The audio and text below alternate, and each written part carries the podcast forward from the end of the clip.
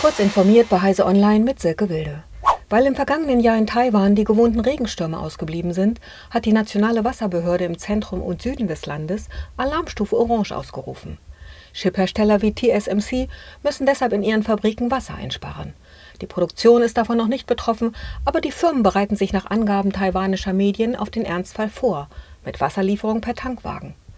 Sollten sich die Unternehmen nicht daran halten, könnte ihnen das Wasser ganz abgestellt werden. Die Chipproduktion verbraucht je nach Kapazität der Fabrik zwischen 50.000 und 170.000 Tonnen Wasser pro Tag. Nvidia hat ein weiteres Rekordquartal und damit das beste Geschäftsjahr in der Firmengeschichte verbucht. Laut eigenen Angaben hat das Unternehmen gut 5 Milliarden US-Dollar im vierten Fiskalquartal 2021 umgesetzt. Das sind 61 Prozent mehr als noch ein Jahr zuvor.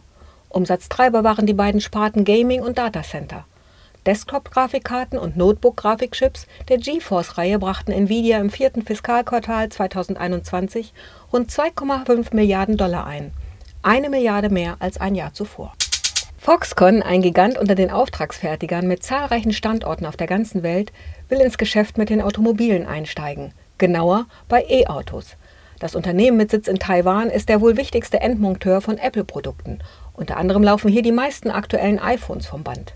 Aktuell macht sich Foxconn auch für Apples langjährige Autopläne schön, nachdem dort Unterredungen mit japanischen und südkoreanischen Produzenten gescheitert waren, schreibt McIntyre auf Heise Online.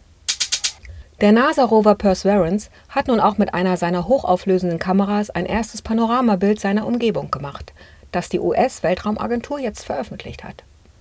Es wurde aus insgesamt 142 Einzelbildern zusammengesetzt und zeigt in der Nähe des Rovers Details von wenigen Millimetern Größe und am Horizont immer noch solche von wenigen Metern Durchmesser. Die Verantwortlichen des Rovers wollen anhand der Fotos Steine und Sedimente finden, bei denen sich eine nähere Analyse lohnt. Diese und weitere aktuellen Nachrichten finden Sie ausführlich auf heise.de.